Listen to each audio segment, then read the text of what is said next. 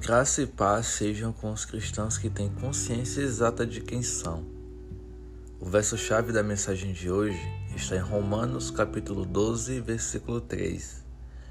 Por isso, pela graça que me foi dada, digo a todos vocês: ninguém tenha de si mesmo um conceito mais elevado do que deve ter, mas, ao contrário, tenha um conceito equilibrado, de acordo com a medida da fé que Deus lhe concedeu. Quem você é? Você se conhece?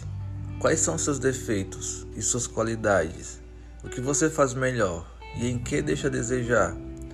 Todos temos pontos positivos dos quais nos orgulhamos e negativos dos quais nos desculpamos e muitas vezes não consideramos nossos, mas das circunstâncias que nos afligem o autoconhecimento e o conhecimento sobre o mundo, sobre as pessoas e o entendimento de que cada pessoa é um mundo diferente do seu e que cada um, sendo cristão, é membro de um mesmo corpo, nos leva a ter um pouco menos, deveria ser total, de altivez. Caso nos consideremos melhores que alguém por ler mais a Bíblia, por orar mais, por praticar mais ou por ter um ministério e estar cumprindo o chamado.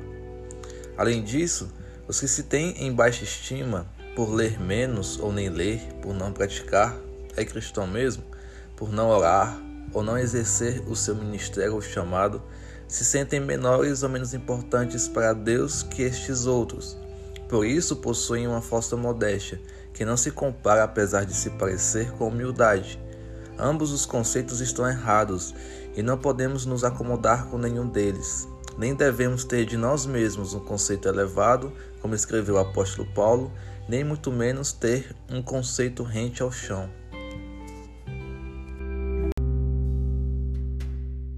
Equilíbrio é a palavra-chave que deveria fazer parte do nosso vocabulário e da nossa caminhada.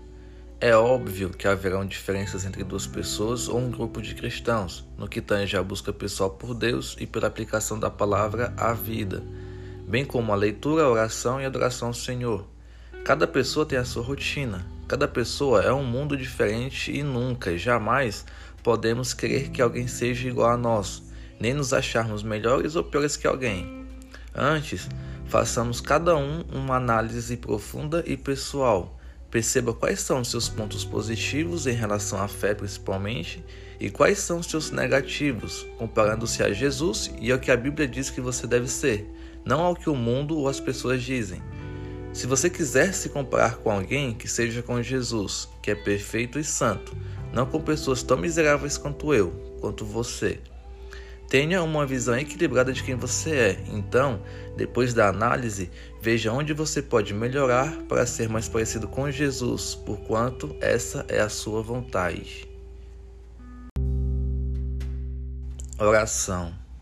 Pai, justo e reto Deus, Conceda-nos equilíbrio em nossas vidas, na nossa caminhada e em nossa conduta. Que não tenhamos um espírito de altivez nem de modéstia. Que não nos tenhamos em alta conta porque achamos que somos mais cristãos que alguém. Antes, dá-nos um espírito humilde, que reconhece que cada pessoa tem seu processo e sua busca íntima ao Senhor e que sabe que se alguém é menos digno da salvação, esse alguém sou eu, somos nós, que conhecemos a tua palavra e a deturpamos, desobedecemos. Que o Senhor de nossas vidas, cujo nome é exaltado às maiores alturas, chamado Jesus Cristo, Abençoe a todos que têm uma conduta e uma cosmovisão equilibrada, que não se ache melhor ou pior que alguém, mas que entende o seu valor no mundo e principalmente em Deus, e que por isso anda com equilíbrio, exalando o amor e a misericórdia com o qual foi renovado, regenerado. Amém?